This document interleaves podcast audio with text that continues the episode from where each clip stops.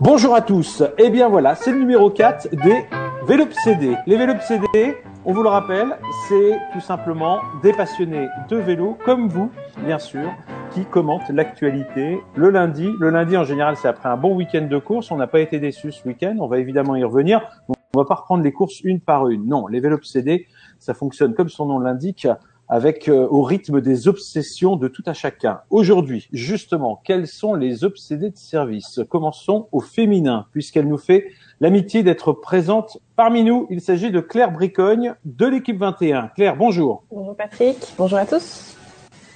Bienvenue Claire, tu as eu l'occasion déjà de participer à des blabs dans le passé, mais jamais au Vélopsédé. Tu as vu un petit peu le, le principe. On est impatient de savoir de quoi tu nous parleras dans quelques instants. Prépare-toi, ça va bientôt être à toi.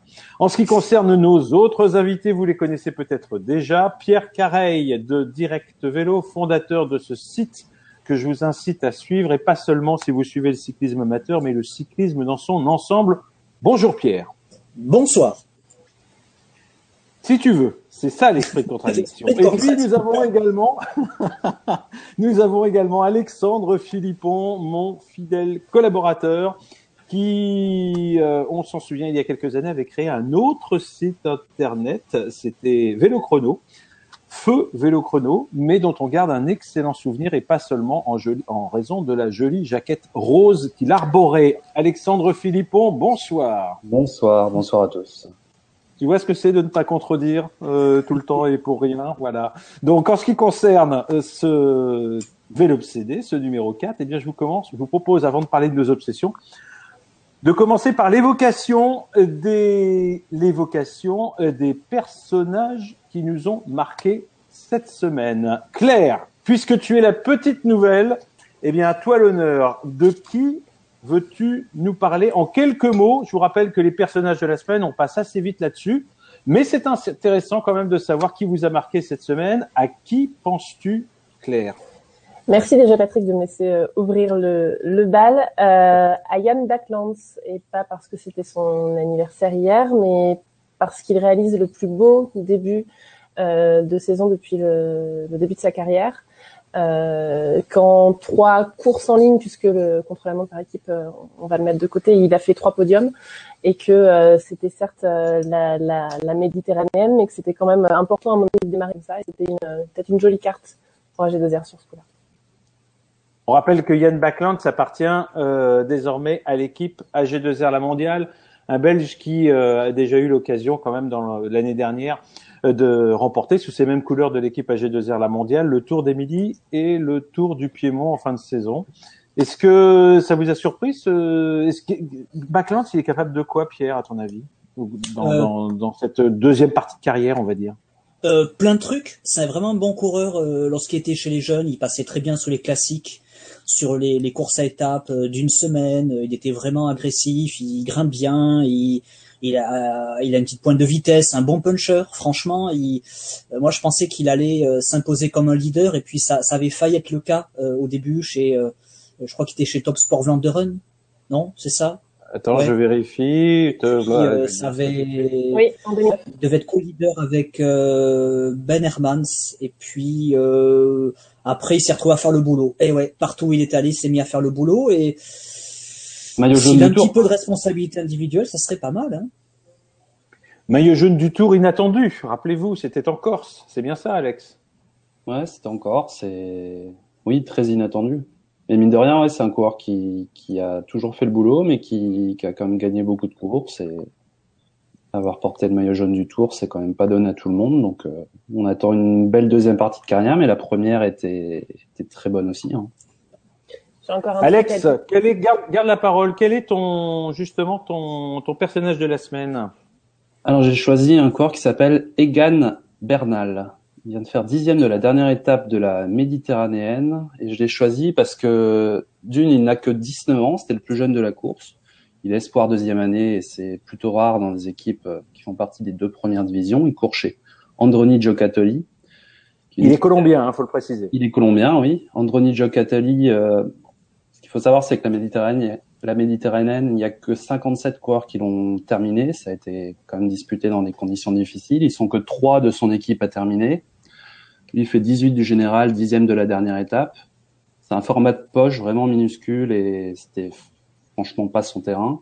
Et surtout, c'était sa première course UCI. Donc ce coureur a été deux fois médaillé au mondiaux juniors de VTT. Il n'a pas la moindre expérience sur route, même pas des courses hors UCI en Colombie ou quoi que ce soit. Il débutait vraiment cette semaine et euh, il fait top 20 du général, top 10 de la dernière étape. On va le retrouver au Tour du Langkawi bientôt. Et en fait, je suis curieux de voir où, où il va aller parce que Gianni Savio, depuis José Rurano, a toujours essayé de trouver son successeur. Il y a eu que des échecs. Le dernier en date et non des moindres, c'était Carlos Galvis qui a fini euh, contre les Euh, à voir si cette fois-ci c'est la, la, bonne pioche. On verra. Il sort des rangs juniors hein, pratiquement. Deuxième année espoir, je crois, 19 ans. Donc euh, oui, ça doit être ça. Deuxième année espoir. Ouais, bah, en, tout cas, un nom à suivre. Je vous rappelle euh, justement le nom de ce personnage pour euh, Alexandre Philippon, Egan Bernal de l'équipe Androni Giocatelli. On reste chez Velops. Mattol nous précise qu'il est espoir première année. Donc, pardon. Oui, parce qu'il a 19 ans cette année. Hein. Il fait ses 19 ans. Mm. On reste chez Velops avec mon choix. Euh, avant de te passer la parole, Pierre, moi j'ai choisi Adrien Petit. Est-ce que vous savez pourquoi, pour quelle raison ai-je pu choisir Adrien Petit? Parce que tu t'es trompé de semaine? J'aurais pu effectivement, puisqu'Adrien Petit euh, n'a pas eu l'occasion. Euh, enfin, tu, tu, tu, te moques de moi. Il a fait 11e de la Classica de Almeria. Euh, ah oui, ah, bon. C'est pas pour ça. Ça montre en tout cas qu'il est en forme en ce début de saison, mais surtout il a gagné trois étapes et le général sur la tropicale Amissa Bongo. Mais surtout après, euh, allez, on va dire un bon mois de compétition, eh bien il est, et je pense que peu de gens le savent, il est le numéro un français. Bah oui, au classement, vous savez que le, changement, les, points ont changé. Il y a un nouveau classement mondial, enfin un nouveau barème pour le classement mondial qui n'est plus le reflet simplement euh, de, du World Tour, mais qui prend en compte aussi les, les épreuves disputées sur les différents circuits continentaux, eh bien le meilleur coureur français pour l'instant, c'est Adrien Petit euh, dans ce classement mondial. Et après euh, quelques courses qui ont été disputées en France, comme euh, la Méditerranéenne et auparavant l'étoile de Bessèges et le Grand Prix de la Marseillaise, eh bien finalement personne n'est venu le, le devancer. Derrière, le deuxième français, c'est Thibaut Pinot, qui, rappelez-vous, avait fait deuxième de, du Grand Prix de la Marseillaise. Voilà, moi je trouve que c'est bien. Puis Adrien Petit, il a changé d'équipe en début de saison. Il est désormais chez Direct Énergie. Si Pierre, tu n'as pas de commentaires à apporter, je te propose de conclure cette tournée des personnages de la semaine avec ton choix. Ouais, il s'appelle Lee Howard. Euh, il a un nom d'assassin de, de, de, Kennedy, mais en fait, c'est pas du tout ça. C'est pas du tout lui. Lee Howard, il court chez Yam et euh, il a remporté hier une course bizarre dont on va reparler, qui était bien rabotée, la, la Classica d'Almeria. Et euh, c'est un peu le, une année du rebond pour ce coureur euh, australien qui, à ses débuts, était présenté comme un grand talent, quasiment comme le successeur de Cavendish. Il avait signé en 2010 chez HTC Columbia. Et franchement, il avait une réputation à l'époque. Euh, il allait vite sur route, sur piste, trois titres de champion du monde. Et puis, ben voilà, c'est vrai qu'il a tardé à confirmer. Faut quand même se dire que ce Lee Howard était tellement bon, tellement apprécié à l'époque, que la Sky le voulait. Et c'était avant les Jeux Olympiques de Londres, Dave Braceford, pour la, petite anecdote et la petite confidence, avait mis en place un plan assez diabolique, parce qu'il voulait recruter Lee Howard dans son équipe, Sky, mais il lui avait dit, si tu viens chez nous, tu dois absolument arrêter la piste. Et ouais, ça leur aurait permis aux, aux Anglais d'avoir un adversaire de moins sur euh, leurs épreuves, euh, sur les vélodromes. Et puis, bon, finalement, il a préféré aller chez euh, Orica Greenedge. Et là, il a subi le sort, finalement, de ces nombreux sprinteurs australiens. On se rend compte qu'ils sont nombreux dans ce registre, nombreux dans cette équipe. Et ça va pas toujours fort. On pense aussi, par exemple, à Matt Goss, etc. En tout cas, euh, l'équipe Orica Greenedge peine à, à donner un rôle à ses cours australiens et sprinter en particulier. Et là, depuis qu'il est revenu chez Yam, pardon, depuis qu'il est allé chez Yam hein, cette saison, euh, Lee Howard, ça va plutôt bien pour lui, notamment deuxième de la course de Cadel Evans en le mois dernier. C'est pas mal. Il est reparti. Peut-être qu'on a un outsider pour les sprints euh, qui s'est remis en piste. Eh ben, on verra ça effectivement. En tout cas, c'est déjà la quatrième victoire pour l'équipe YAM depuis le début de la saison. Claire, pardon, tu voulais ajouter quelque chose? Je voulais simplement euh, poser une question à Alex et savoir si c'était lui qui avait créé la page euh, Wikipédia d'Egan Bernal. Non, non, non, non, c'est pas moi. Pardon. T'as un peu de retard, Claire. Ah, mais oui, mais tu m'as, j'ai voulu tout à l'heure et tu ne m'as pas laissé la parole. C'est vrai? J'ai fait ça? Ben voilà, il va, ben, tu sais quoi? Ça va être souvent comme ça, malheureusement. Merci. voilà, non, on va essayer de se, de se, de, de, de se corriger. Alors, euh, vous pouvez choisir, vous aussi, qui nous écoutez, bien sûr, votre, et nous faire part de votre euh, cours de la semaine. Alors, sans surprise, Style nous dit, euh, mon cours de la semaine, c'est Philippe Gilbert. Euh, bah oui, Philippe Gilbert, qui rappelons-le, a, gagné lui aussi ce week-end. La veille de la hum, classique des Almeria, c'était le, le, Tour de Murcia, qui se dispute désormais plus que sur une seule journée. Hein. Il faut le, le répéter. Euh, Qu'est-ce que je voulais dire d'autre? Est-ce que je regarde dans les commentaires qui sont là? Il y a beaucoup de commentaires, j'ai du mal à suivre. Euh, Eyolfur qui dit moi je voterai pour la perf générale de, de, de FDJ sur la Méditerranéenne ils ont enregistré leurs deux premiers succès, succès par équipe et, succès également au sprint pour euh, par équipe contre la montre et au sprint pour euh, Arnaud Desmar. Euh, et puis la deuxième place de, Mathieu Ladanius, c'est vrai au, au, classement général, dans une épreuve, rappelons-le, parce qu'on a parlé de pratiquement tout le monde, sauf du vainqueur, remporté par Andrei Grifko de l'équipe Astana. Mais puisqu'on parlait de la classique des Almeria, euh, je pense que la transition est toute trouvée pour parler de la première obsession de nos invités. Il y en a un qui euh, visiblement craint que le vent nous rende tous complètement fous, et ça a failli être le cas sur la classique des Almeria. C'est Alexandre Philippon qui souhaite absolument aborder ce, ce vent et ces conditions météo extrêmes parce que les règlements ont changé et c'est pas pour autant que tout cela se fait dans la sérénité quand il s'agit de prendre une décision, d'annuler ou de maintenir une course. Hier, eh bien, Leigh Howard s'est imposé après simplement 21, je crois, si mes souvenirs sont bons, 21 kilomètres de course. On a peut-être vu se disputer hier la course la plus courte de la saison. C'est ça qui, qui t'obsède finalement, Alexandre, que les courses désormais ne durent plus que 20 bornes? C'est pas exactement ça. Disons que l'histoire du protocole météo UCI euh, m'intéresse depuis quelque temps. Et hier, on en a eu sa première vraie application. Tu disais le, vent qui rend fou, ça on le verra plus tard. Je pense qu'hier, le vent n'a rendu fou euh, personne. Juste un petit rappel des faits. On a commencé en début de journée à voir des, des photos, des vidéos passées, beaucoup de vent à Almeria. On a tenté de donner le départ, l'annonce est tombée. Euh, un peu confuse avec différentes informations. C'est un peu le propre de Twitter. Course neutralisée, on va faire que les 15 derniers kilomètres, c'est ce qui est sorti dans un premier temps. Euh, finalement, voilà, on est parti pour un concours, un, pardon, un parcours citadin de 3 km et quelques, je crois, pour une course de 28 minutes, soit la moitié d'un cyclocross. Euh, c'était pas la dernière étape de la Méditerranéenne, hein, c'était bien la classique des Almeria. Et au final, on s'en sort pas trop mal parce que la distance c'était très courte, c'était pas vraiment une course de vélo, mais elle était quand même animée. On n'a pas eu de sprint massif. Et surtout, moi, ce qui m'a marqué, c'est que j'ai cherché, j'ai pas vu de, de tweet de coureurs qui râlent de la décision qui a été prise. On a vu, à contrario, sur la Méditerranéenne, le coup de gueule dans un tweet de Kevin Le Danois à propos des conditions de sécurité.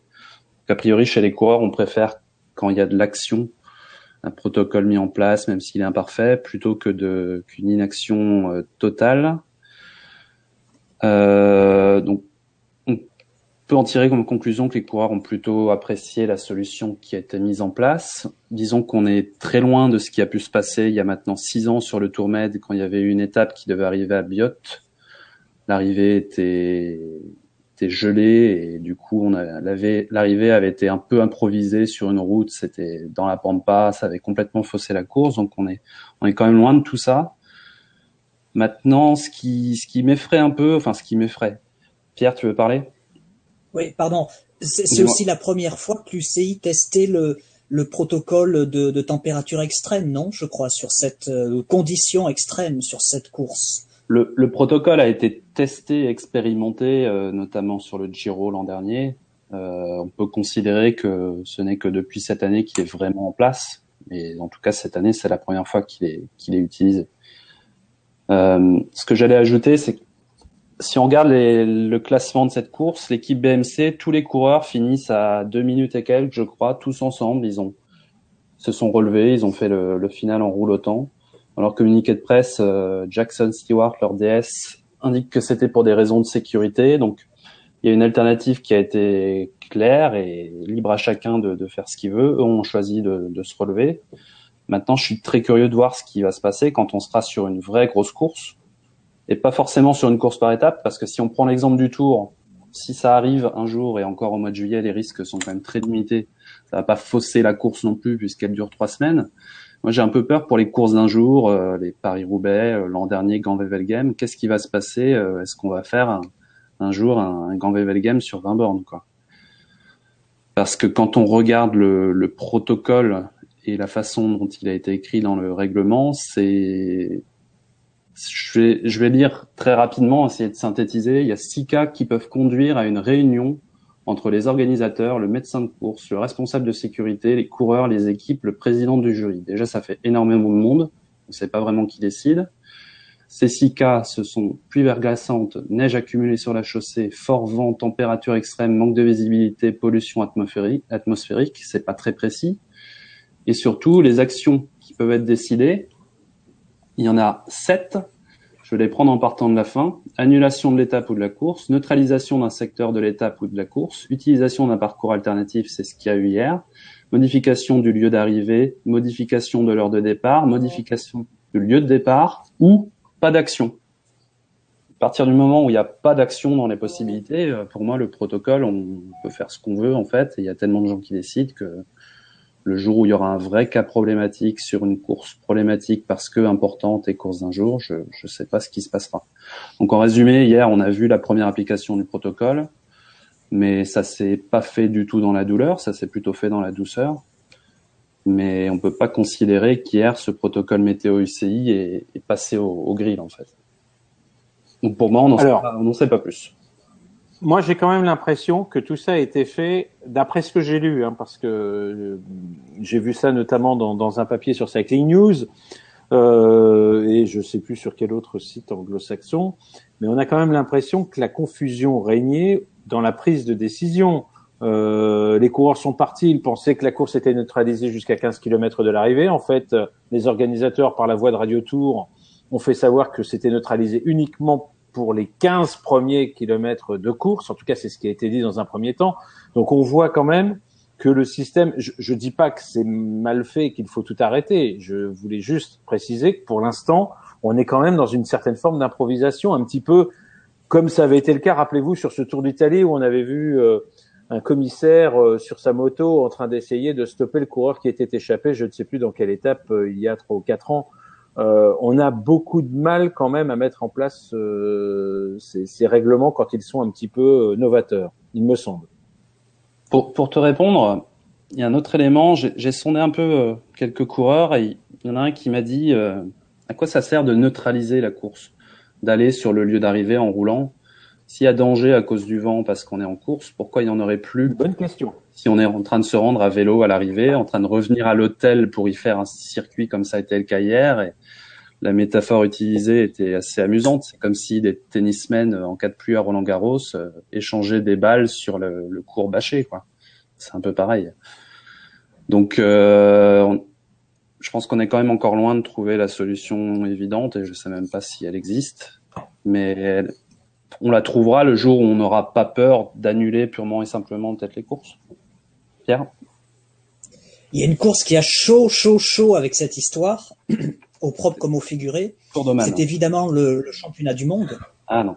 Et cette semaine, on a lu cette information absolument ahurissante qui ressemble à un canular et selon laquelle euh, les organisateurs de, du mondial qui se déroulera au Qatar, mi-octobre, prévoient, envisagent de poser sur le long du parcours des sortes de brumisateurs pour que les coureurs puissent euh, digérer un peu plus facilement la chaleur qui devrait quand même être bien conséquente euh, en ce mois d'octobre au Qatar.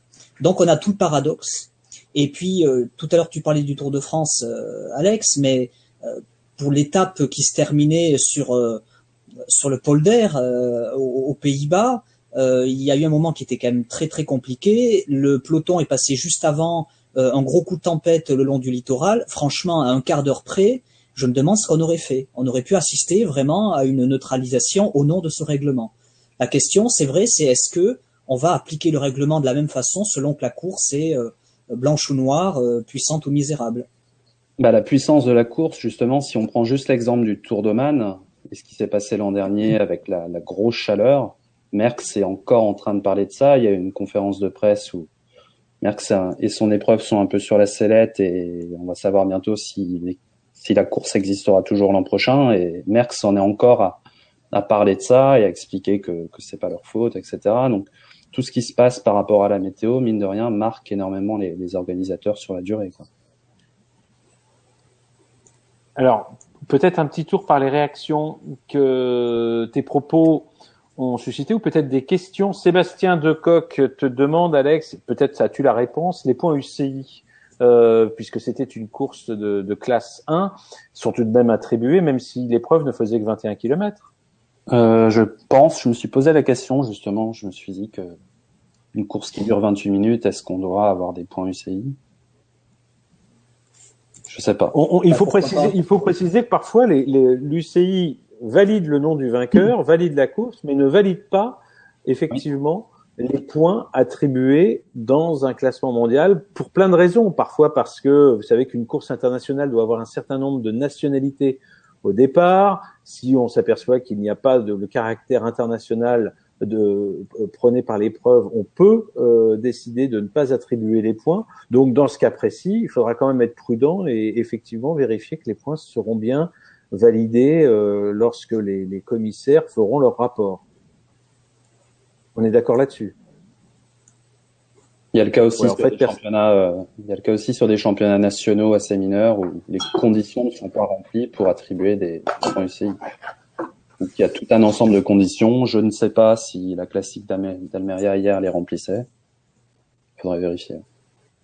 Précision sur les brumisateurs de nos auditeurs. On a Robin notamment qui nous dit le coup des brumisateurs. On l'avait déjà vu lors des JO de, Pékin. Enfin, il pose la question. J'avoue que je ne me souviens pas du tout à Pékin d'avoir vu des brumisateurs. En tout cas, on sait que des dispositions identiques sont envisagées également pour la Coupe du Monde qui aura lieu bah, vous le savez bien, au Qatar. Et puis, euh, on, alors qui nous dit ça? C'est Baptiste, Baptiste Tailleux qui nous dit sur presque l'ensemble des marathons, il y a ce type de dispositif. Bon, il y a peut-être des, oui, il y a des brumisateurs l'été sur les marathons, pas sur tous les marathons, faut pas exagérer. Euh, dans les zones de, oui, dans certaines zones, effectivement, on met des brumisateurs enfin, c'est quand même, il me semble quand même qu'il faut, euh, dans, dans, une zone de ravitaillement, par exemple, mettre un brumisateur au passage, c'est agréable. Là, je crois qu'on est quand même dans, dans, quelque chose qui risque d'être beaucoup plus euh, présent et spectaculaire, d'après ce que nous dit, euh, d'après ce que nous dit Pierre. Voilà. Est-ce qu'on peut passer à au sujet suivant? Le sujet suivant, on reste dans, dans le vent, si je puis dire. Euh, c'est le vent qui, qui, alors c'est pas le vent qui rend fou, c'est le vent qui rend fort. Euh, c'est ça, Pierre? Euh, à l'occasion des, des, plages vendéennes, on s'est rendu compte que le vent pouvait euh, donner beaucoup de, de, de, force à une équipe, ou en tout cas lui donner un atout considérable, à condition, à condition de savoir en jouer. Et eh oui, oui, c'est la, la grande, grande, grande performance qu'a signé le Vendée hier sur euh, la, la première manche euh, finalement de, de, ce circuit des plages vendéennes. Nous étions du côté de Notre-Dame-de-Mont et alors là, vraiment exploit du jamais vu pour cette équipe qui a quand même euh, oh, ben, un, demi, un quart de siècle d'existence et ils font 1, 2, 3, 4, 5, 6, 7, 8, 9, 10. Ils prennent les 10 premières places à l'arrivée. Tout ça grâce à un coup de bordure. Et ce qui est assez euh, incroyable dans cette affaire, qui, qui fait causer hein, quand même, euh, au-delà des frontières du cyclisme amateur, euh, au-delà des frontières du cyclisme français, on en parle beaucoup parce que la photo à l'arrivée, elle est spectaculaire. On voit les coureurs qui franchissent la ligne, tous ils font cette espèce de chorégraphie.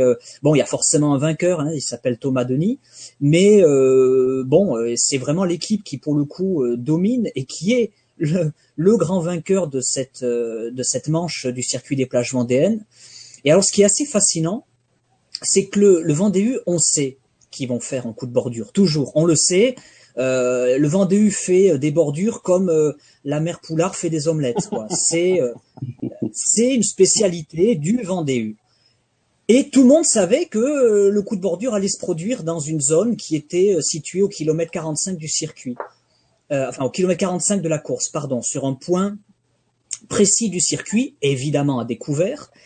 Petite difficulté, le vent était quand même faible, hein, on n'était pas tout à fait du côté des, rafales de vent d'Almeria. Le, vent en Vendée à ce moment-là soufflait plutôt aux alentours de 15 km heure. Il n'empêche, le Vendée a embrayé en deux temps. Première fois, euh, ils s'y mettent à 10. Alors je précise qu'ils étaient 12 au départ, donc ils étaient 10 dans ce coup de bordure qui comprenait au total 23 coureurs. Alors là, à ce moment-là, euh, euh, les adversaires commençaient à être un petit peu inquiets. Il se trouve que le Vendée porte le coup de grâce au tour d'après, même endroit. Il lance un deuxième coup de bordure, et ce coup-ci, il s'isole uniquement les coureurs de l'équipe entre eux.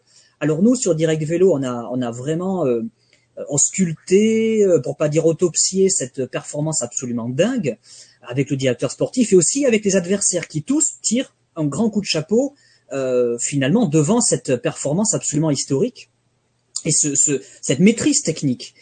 Et voilà, c'est le côté fascinant euh, que, je voulais en fait partager avec vous.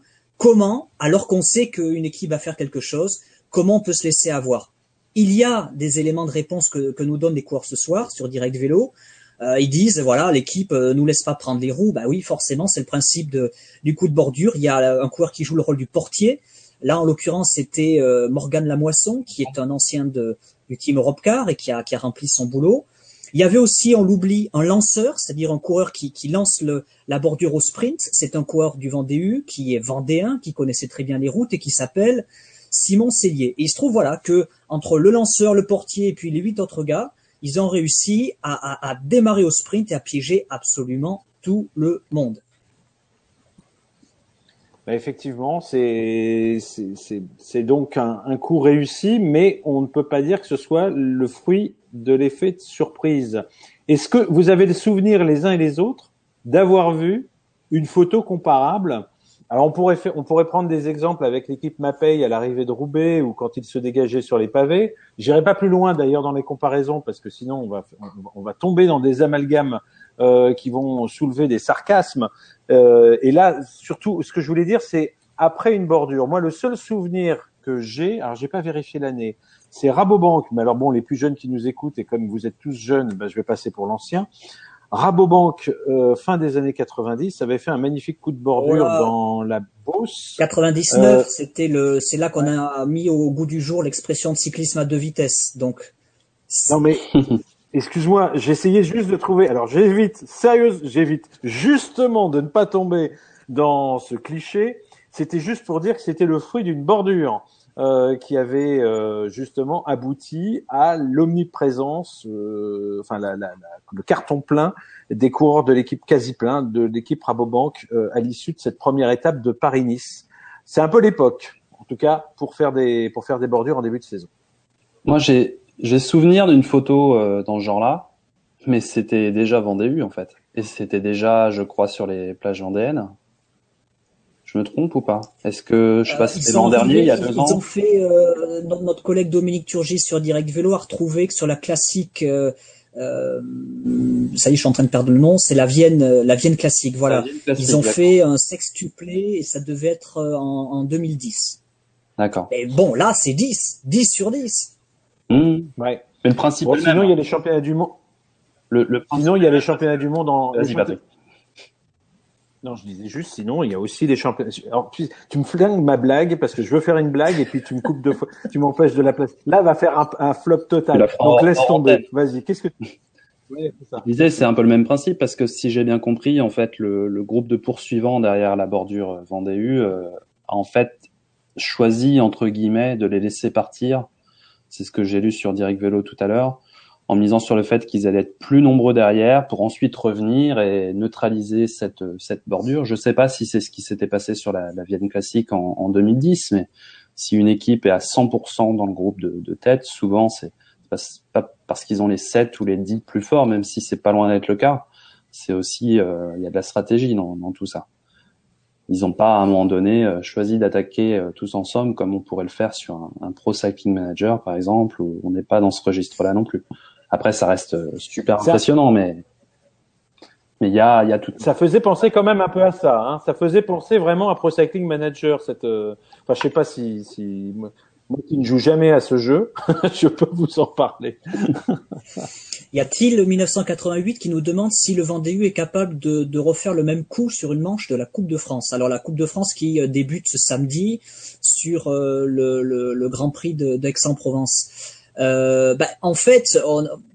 oui et non parce que l'an dernier, sur euh, la, la, manche finale, la, la classique de, de Champagne-Ardenne, le, le Vendée a quand même signé un coup de bordure magistral qui lui a permis de faire premier, deuxième et de conforter sa, sa place de leader au classement.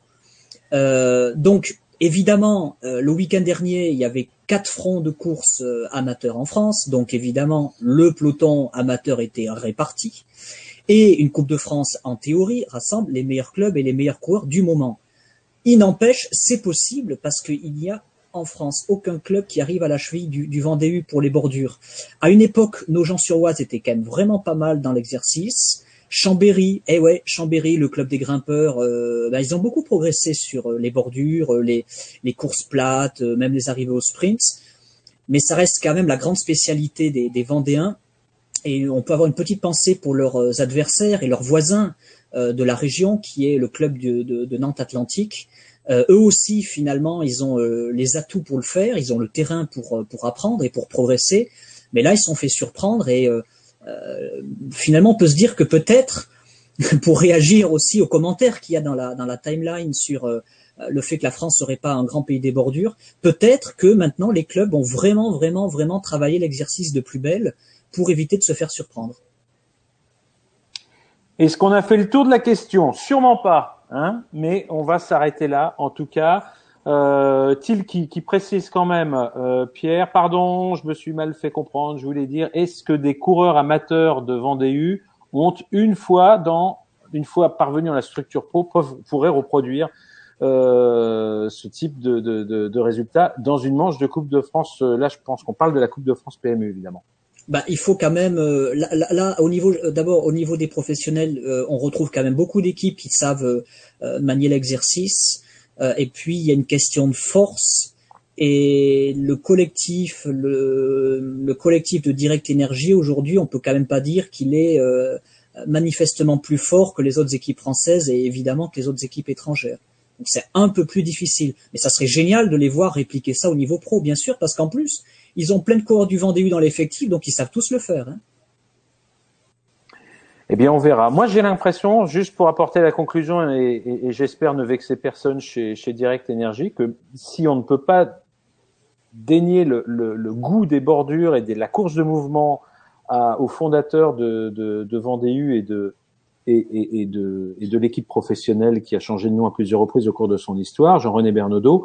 En revanche, j'ai pas l'impression, malgré tous les vœux qu'il a pu euh, former au cours de l'existence de ses équipes successives, qu'il a vraiment réussi un coup de maître euh, à l'une ou l'autre de ces occasions dans, dans les épreuves pro. J'ai l'impression que en France, on aime bien rêver d'une course de mouvement, mais qu'on arrive rarement à la, à la mettre en, à la mettre en place et à la concrétiser. Voilà.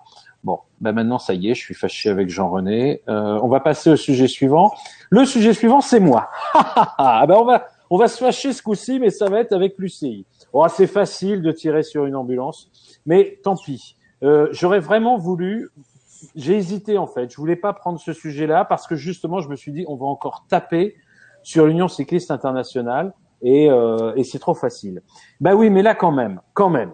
Euh, je ne sais pas si vous avez, bien sûr, vous avez entendu parler du cas positif. Alors, on va parler de dopage aussi. Bien sûr, vous avez entendu parler du cas positif de Vorganov, qui est intervenu, pour lequel il y a une procédure qui est ouverte. Bon, deuxième cas en un an, puisque rappelez-vous, sur le, lors du Tour de France l'année dernière, euh, Paolini, euh, Luca Paolini, était exclu du Tour parce que des contrôles avaient révélé sur la grande boucle la présence de cocaïne euh, dans ses urines. Donc, ça faisait beaucoup, et surtout deux cas en moins d'un an. Ça justifie une procédure particulière de, de, de l'UCI qui doit donc observer si l'équipe doit être suspendue. C'est en fait une adaptation d'un règlement du MPCC adopté il y a bien longtemps par l'Union cycliste, enfin adopté récemment, pardon, par l'Union cycliste internationale pour essayer dans la même logique, eh bien, de d'éviter toute dérive de dopage organisé ou en tout cas de mauvais de management un petit peu euh, laxiste euh, des, des coureurs. Le problème, c'est qu'ils n'ont pas tardé à prendre leur décision. Enfin, qu'ils n'ont pas tardé, ça, ce serait plutôt bien. Le problème, c'est que ils n'ont pas hésité longtemps avant de dire que finalement, eh bien non, Katusha ne méritait pas d'être euh, sanctionné, euh, donc euh, en étant suspendu pendant pendant une semaine, tout simplement parce que le premier cas de Luca Paolini, alors je peux vous la faire courte, mais je peux vous lire aussi la, la, la citation, était en fait s'apparentait en fait à un dopage festif. Mais oui, vous entendez bien. Paolini, euh, son cas résulte d'une faute commise dans la sphère privée. Euh, la prise de cocaïne, dit l'UCI dans son communiqué, par le coureur concerné n'avait pas de lien avec une intention d'influer sur la performance sportive, mais relève d'une prise récréative. Mais tant c'est quoi l'UCI au juste?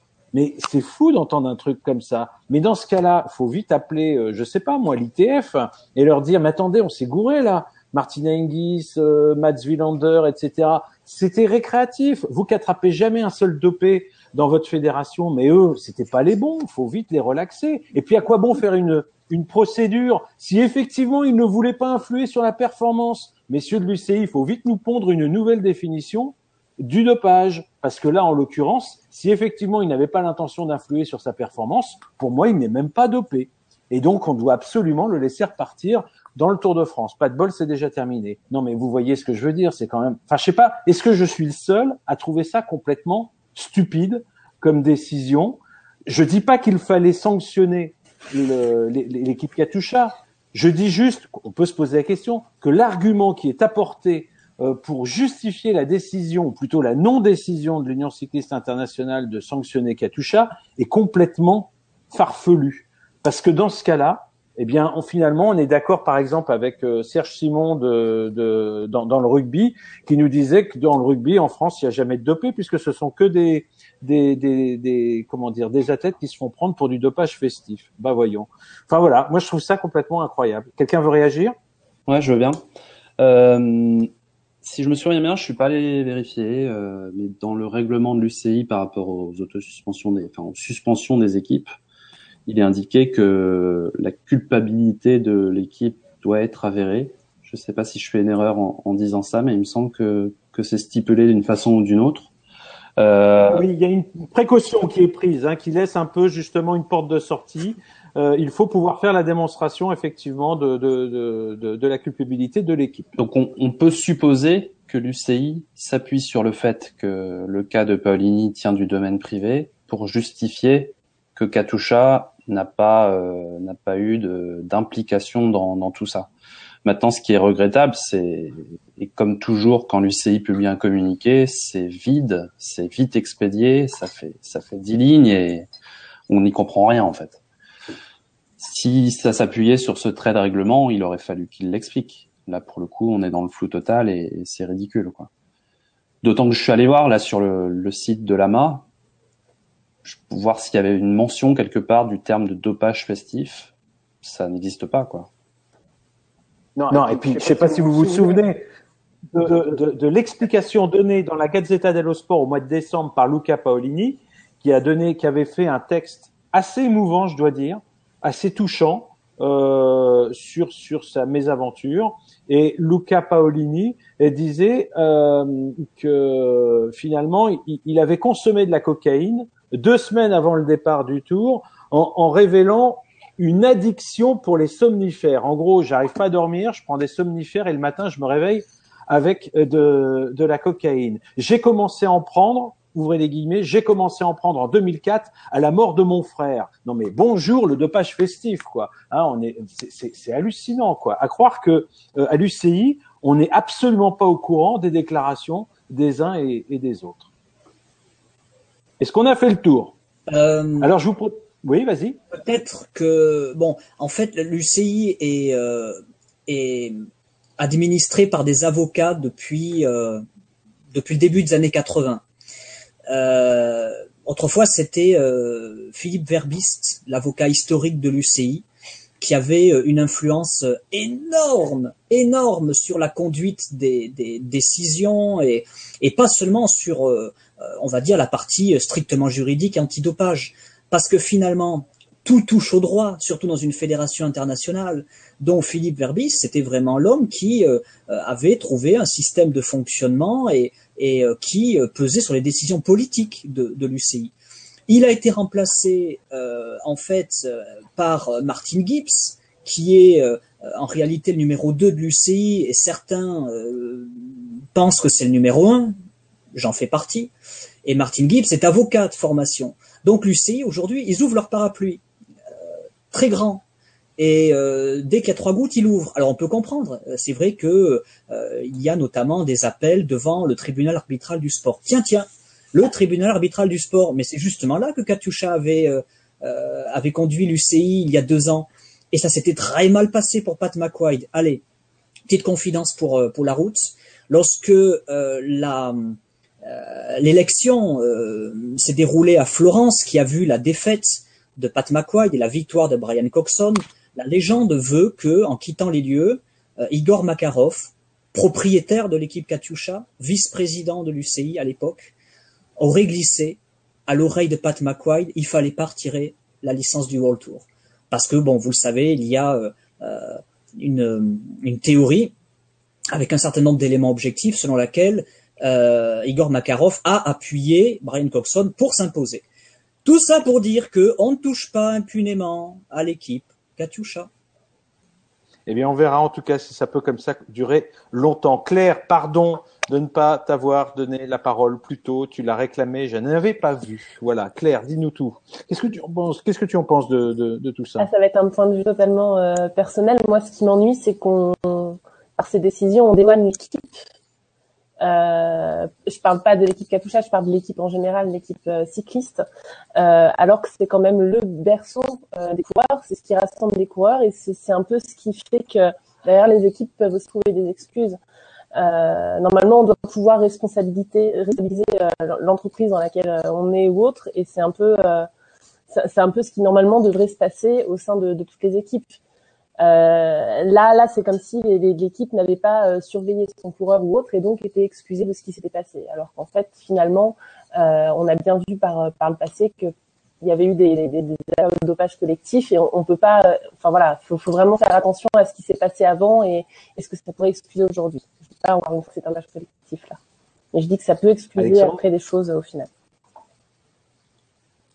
Oui, je voulais juste ajouter une chose pour peut-être pour conclure sur le sujet, si on compare avec d'autres sports, euh, s'il y a une notion de dopage festif, hein, non pas de dopage, mais dans le basket, dans le basket, on prend la NBA, il y a chaque année au moins un cas euh, de contrôle positif à des drogues type euh, pas forcément cocaïne, mais marijuana et tout ça. La dernière fois que c'est arrivé, c'était avec le joueur des Charlotte Hornets, Al Jefferson. Il a pris cinq matchs de suspension, ça veut dire dix jours. Donc il y a pire que le vélo aussi. Hein, donc euh, voilà. Oui, mais je pense effectivement que les exemples ne manquent pas. Mais euh, tu es d'accord quand même, Alexandre, pour dire que, que dans, le, dans le cas présent, c'est quand même un petit peu abusif de parler de dopage festif à travers les propos tenus par, euh, oui, bien sûr. par le principal intéressé.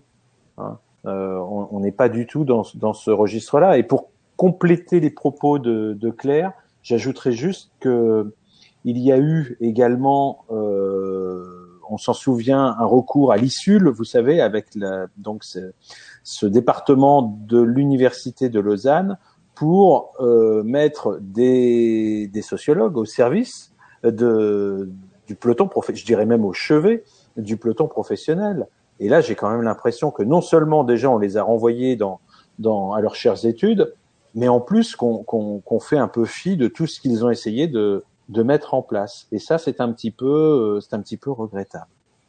Claire, justement, toi qui n'as pas beaucoup parlé, eh bien, il va te revenir la responsabilité de nous apporter sur un plateau le dernier sujet. Et là, on passe. C'est bien d'ailleurs de finir, de finir là-dessus parce que euh, ça me gave autant que vous probablement de parler de, de, de, de, dopage. Et là, on va finir sur une belle histoire.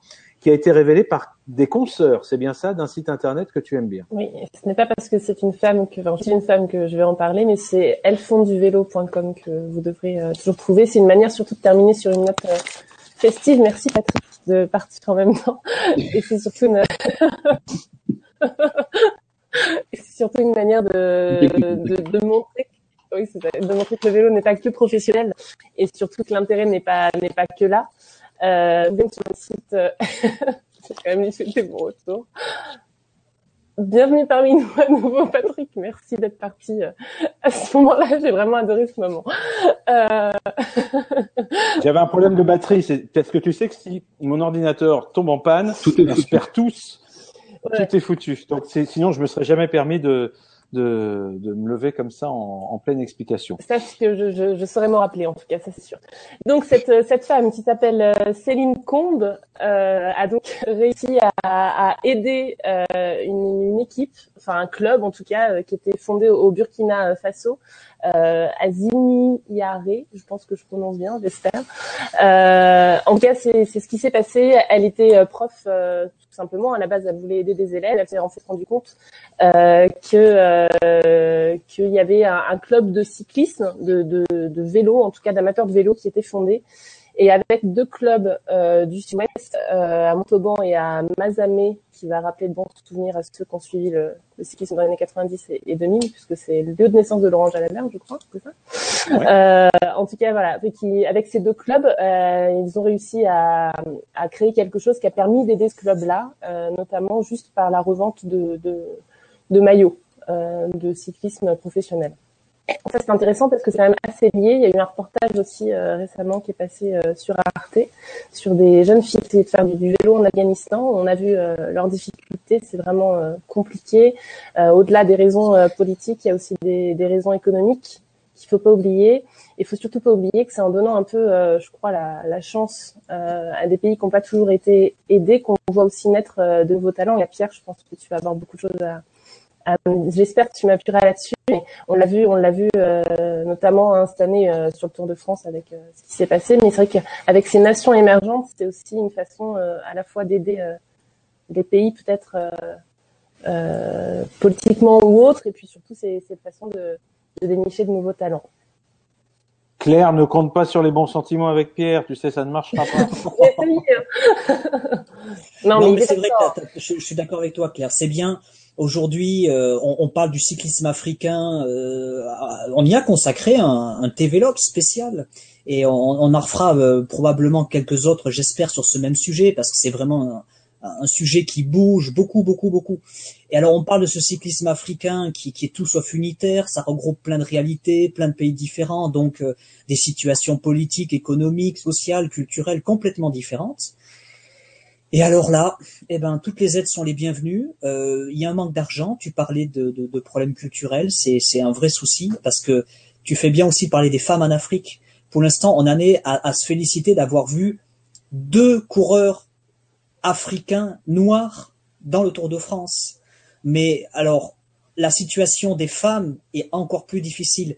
Il y a au Rwanda une femme dont le prénom est Jeanne d'Arc et euh, j'oublie toujours euh, son nom de famille et euh, je pense qu'en fait, sans jeu de mots, il faut s'enflammer pour Jeanne d'Arc parce que elle, euh, elle, elle, est capable d'être championne d'Afrique. Euh, les, les, championnats ont lieu la semaine prochaine au Maroc, et ça serait génial parce qu'on a besoin aussi. Euh, la situation des femmes est compliquée, la situation du cyclisme africain l'est tout autant, et euh, finalement combiner celle des femmes qui font du vélo en Afrique est très très compliqué. Mais est-ce que tu peux nous expliquer euh, un peu plus en détail, Claire, le, finalement, le, en quoi consiste l'opération euh, caritative dont tu nous parlais? Ben c'est, ce que j'ai un peu évoqué tout à l'heure, c'est une, une revente en fait de vélos. Euh, ces deux clubs s'occupent de récupérer des, des hauts de maillots tout simplement, et euh, là-bas au Burkina Faso, ils, ils les revendent, ils récupèrent de l'argent pour financer euh, le club. Dans l'article, c'est assez bien décrit. En fait, visiblement, ils ont d'abord acheté euh, des poules qui permettait ensuite de vendre des œufs et de faire fonctionner ce club sur plusieurs années. Donc voilà, c'est aussi ce côté euh, long terme qui est très important évidemment. Et je voudrais rebondir sur une chose euh, sur le sur le reportage euh, d'Arte qui avait été tourné sur ces filles en Afghanistan pour le coup. Euh, il y avait une chose qui était assez marquante, c'est qu'ils ont rencontré, je crois que c'était euh, dans le bureau du CIO, euh, afghan, où il disait que clairement il avait de l'argent pour l'administratif et pas pour les sportifs. Voilà. Donc c'est quand même assez assez assez bizarre et je vous conseille vraiment si vous pouvez aller voir ce ce, ce, ce, reportage qui était, je sais pas s'il est encore disponible en, replay, mais en tout cas c'était très très intéressant. Et, euh, et c'est vraiment le, le voilà, ce côté-là qui, qui, enfin ces pépites, ces talents, ils sont, ils sont partout. J'ose croire, j'espère en tout cas qu'ils sont partout. Il faut pas oublier que tout le monde n'a pas les, les, mêmes moyens et c'est peut-être aussi un reflet euh, de ce qui se passe dans, dans le sport professionnel euh, aujourd'hui. Oui, Alexandre. Alex. Tu parlais de cyclisme afghan. J'ai vu passer une info. C'est peut-être pas moi qui vais en parler le mieux, peut-être plus Pierre, mais il serait en lice pour un prix Nobel de la paix. Je ne sais pas du tout quelle est la portée du, lobby qu'il y a derrière, mais, j'ai vu passer cette information que qu'un certain nombre de personnes, en gros, poussaient pour que le cyclisme, et plus particulièrement le cyclisme afghan, soit en lice pour le prix Nobel de la paix. Voilà. En tout cas, ça démontre ça démontre que le, cyclisme n'est pas qu'un sport et on en a la démonstration aujourd'hui à travers ces opérations de solidarité, mais c'est aussi un formidable outil de lien social, euh, d'émancipation de la femme là où c'est nécessaire. Enfin, je pense que c'est nécessaire un peu partout de toute façon, et, euh, et de et, aussi de, solidarité entre les peuples. Donc, bah, c'est bien quoi finalement. Euh, je vous l'avais dit qu'on finirait sur une bonne note. Eh bien voilà, c'est fait. Écoutez, merci à tous d'avoir été en notre compagnie. On a commencé à 40, on finit à 37 en direct sur ce, justement, sur ce, sur ce numéro des Vélos CD, numéro 4. J'étais en train de compter, je compte pas vite. Merci à Jérémy Penn de nous avoir envoyé le lien sur le fameux documentaire concernant euh, les petites reines de Kaboul en Afghanistan. Et puis, euh, eh bien, en ce qui nous concerne, on va se quitter vous donner rendez-vous très vite pour un prochain numéro de TVLops. Mais auparavant, auparavant, eh bien, euh, si vous avez encore un petit peu de temps, vous pouvez toujours regarder le dernier numéro de TVLops qu'on a mis en ligne cette semaine, un TVLops consacré à ce début, à ce lancement de saison en élite, c'est-à-dire dans le cyclisme amateur. C'était avec l'ami Pierre Carey notamment, et puis avec un certain nombre de coureurs qui étaient en notre compagnie de coureurs. Et euh, on avait qui? On avait Nick Schultz, qui est australien mais qui a couru longtemps au CR4C Rouen. Et puis on avait aussi Nicolas Boisson du team Between U19, également entraîneur des espoirs tu veux pas nous parler des vainqueurs, Patrick T'es fâché, tu, tu, parce que t'as que 79 à l'applaudimètre, là, tout à fait euh, vient là. On se croirait dans le, dans un, Alors, dans un congrès de, de l'URSS, euh, voilà. Tu n'as que ce non, non, non, pas ça monte en plus. Voilà, Patrick, bravo. bravo Mais tu vois que ça sert, tu, tu vois que ça sert d'attendre. Hein, parce que là, je suis en train de remonter. Donc, effectivement, vous avez dû en début de, de, de, de programme, et eh bien que l'on vous invitait à voter pour ceux qui avaient été les plus convaincants, les plus passionnés, ceux avec qui vous étiez le plus en empathie. Eh bien, euh, en ce qui concerne donc le résultat, il faut noter que ce n'est pas celui qui a le plus parlé qui s'est imposé. Finalement, puisque c'est Claire Bricogne qui l'emporte pour la main. Justement. L'empathie a joué un fond, oui. Voilà, effectivement. Et bravo à Claire qui, euh, effectivement, recueille vos suffrages. Visiblement, elle vous a ému, convaincu, passionné. Eh bien, c'est décidé, elle reviendra, si elle est d'accord, évidemment. Tu, reviendras, Claire Et oui, pour la question sur... Euh, aussi. Enfin, oui, partout. Quoi. oui, oui, je reviendrai, bien sûr. Eh ben, ce sera avec plaisir qu'on te retrouvera. Merci Claire d'avoir été en notre compagnie. Merci Pierre. Merci Alex. À très bientôt pour un TV Lops et lundi prochain 22h évidemment pour le numéro 5 de, des Velops CD. Allez, bonne soirée à tous et bonne semaine. Bonne soirée. Bonne soirée.